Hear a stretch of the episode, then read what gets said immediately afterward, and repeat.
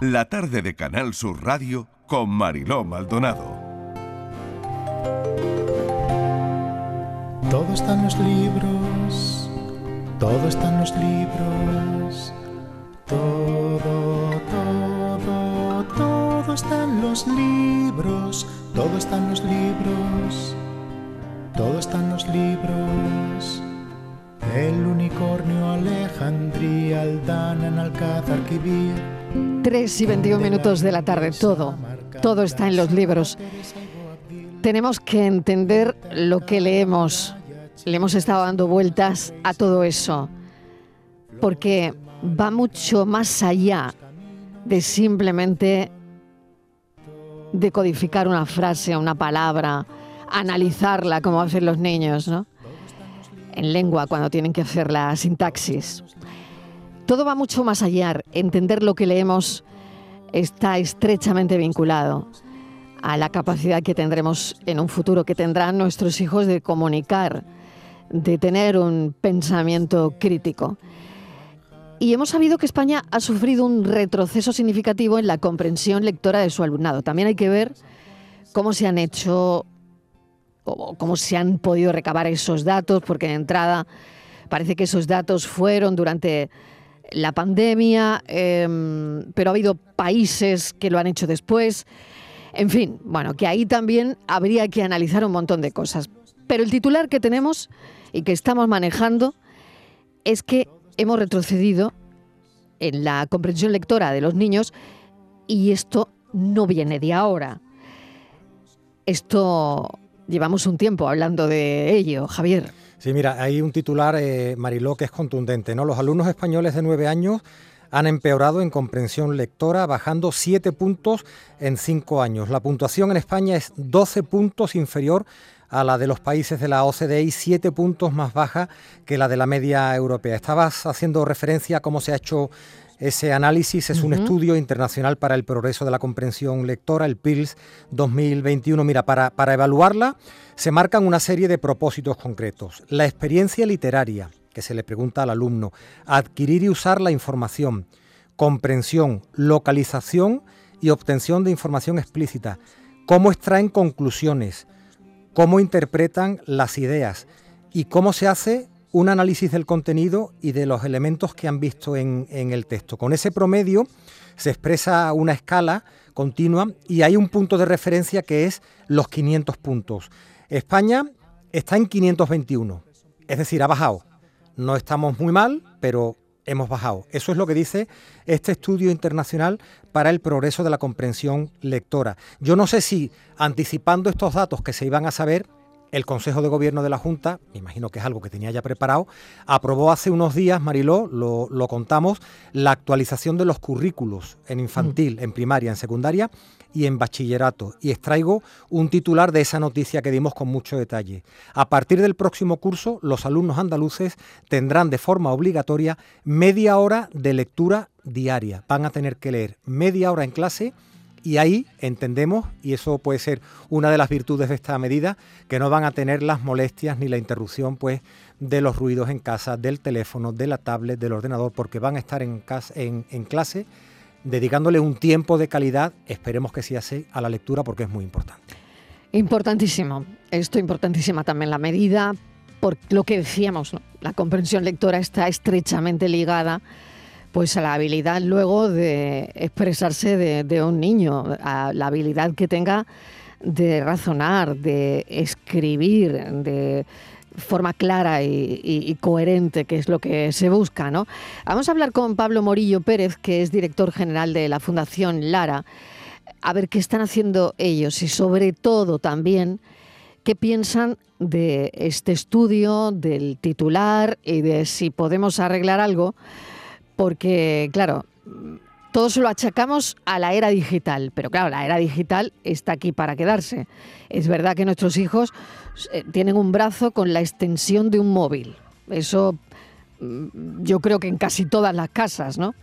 Pero ¿qué hacemos? ¿Qué hacemos con esto? Pablo Morillo, bienvenido. ¿Alguna solución? Buenas tardes, Marilo. Muchas gracias por, por llamarme y para poder hablar con vosotros un rato de este tema tan, tan interesante y tan preocupante a la vez. ¿Qué se te ocurre? Mira, primero, eh, en relación al estudio que comentabais, eh, es verdad que son malas noticias. Eh, hay que verlo en el contexto en el que también se hicieron. Como bien habéis dicho, fue después de la pandemia y, todos los países prácticamente han tenido ese retroceso. pero hay que tener en cuenta que, España sigue a la misma distancia que los países de la OCDE y de la Unión Europea, con lo cual aunque el retroceso es común, pero España no ha conseguido recortar esa diferencia, o sea que eso quizás es lo más importante.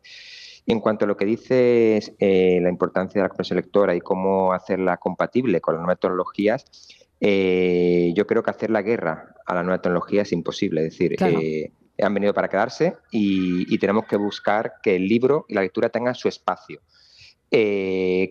yo creo que, poco a poco se va a ir eh, dando una vuelta, un giro a, las pretensiones de, de, la familia y de, los colegios, de que sean colegios 100% digitalizados, que sean colegios 100% conectados. Y yo creo que, se, va a volver a volver otra vez a valorar el tener un espacio de desconexión, un espacio de, de como nosotros llamamos en la fundación, de activamos tu modo libro, es decir, apagamos móviles, apagamos tabletas y nos podemos a leer, eh, porque sin duda ese espacio de, concentración, ese espacio de, estar uno mismo eh, sin, interferencias exteriores y sin ningún tipo de,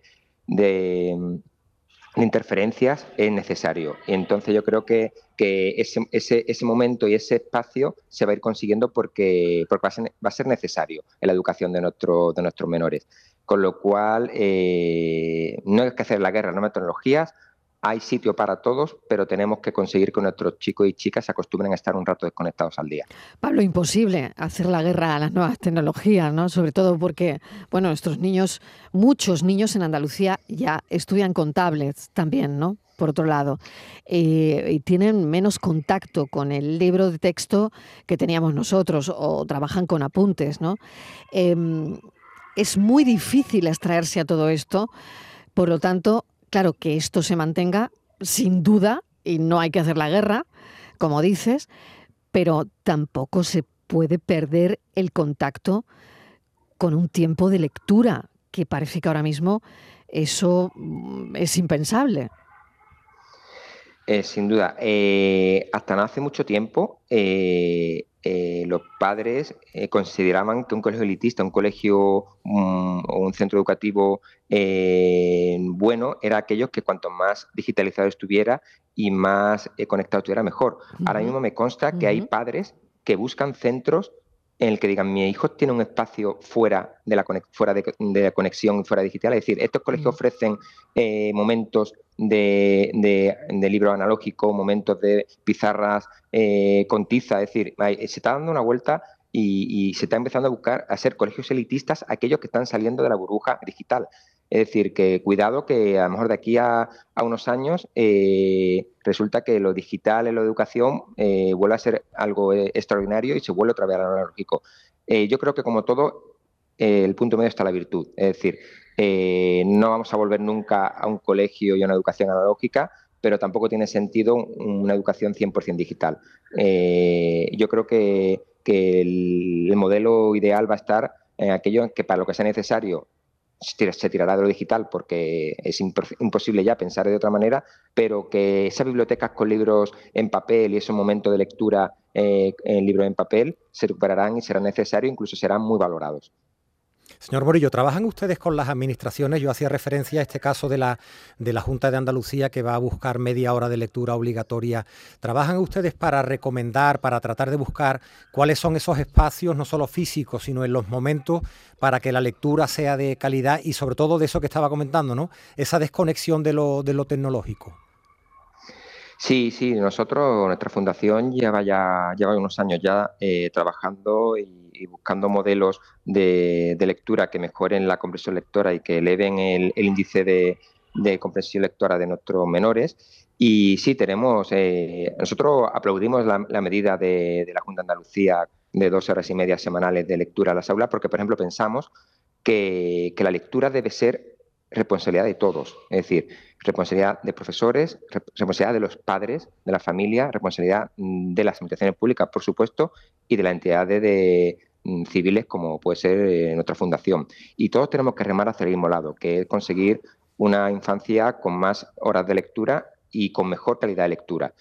Y, sin duda, pues uno de esos caminos puede ser esta, estas horas y media, que además creo que es importante recalcar que ya ni siquiera tiene que ser en obligación o responsabilidad del profesor de lengua y literatura. Mm, esa media de lectura puede ser en la clase de, historia, en la clase de física o de educación física. Es decir, que en cualquier asignatura tiene cabida media hora de lectura. Y yo creo que en el momento que consigamos hacer transversal esta, esta necesidad y darnos cuenta que es eh, necesario para todos y todas las asignaturas, no solamente para la clase de, lengua y literatura, leer más, eh, vamos a conseguir que entre todos consigamos subir estos índices ahora mismo tan negativos. Voy a introducir en la conversación a Mari Carmen Pereira, que es una octogenaria, mentora de lectura para niños en Huelva. Mari Carmen, bienvenida. Gracias por atender nuestra llamada. Pues gracias a vosotros por permitirme estar aquí porque ya os he estado escuchando y estoy de acuerdo totalmente con esta persona última que ha hablado. Todo lo que ha dicho es lo que yo podría decir. Yo creo que esta idea desde el colegio de pequeñitos, que a los niños se les inculque la lectura, me parece algo extraordinario, porque de hecho yo lo he hecho de pequeña. Yo tenía un libro de lectura en el colegio, ¿por qué no lo van a tener los niños? Y obligarles digamos de una manera suave, en el colegio a que estos niños lean en voz alta ante los compañeros. Mm, pues sí, eso me parece estupendo, porque un niño que lee de pequeño es un adulto con una sabiduría superior a, los niños que no han leído de pequeño, ¿eh? eso es desde, desde muy pequeñito, yo porque lo he visto en casa y lo estoy viendo a mi alrededor. Y lo de en cuanto a los las nuevas técnicas que hay para los niños hoy, bueno, se pueden compartir, se pueden compartir, pero un libro para mí es un libro siempre. Desde luego es de lo más importante que se le puede dar como premio a un niño.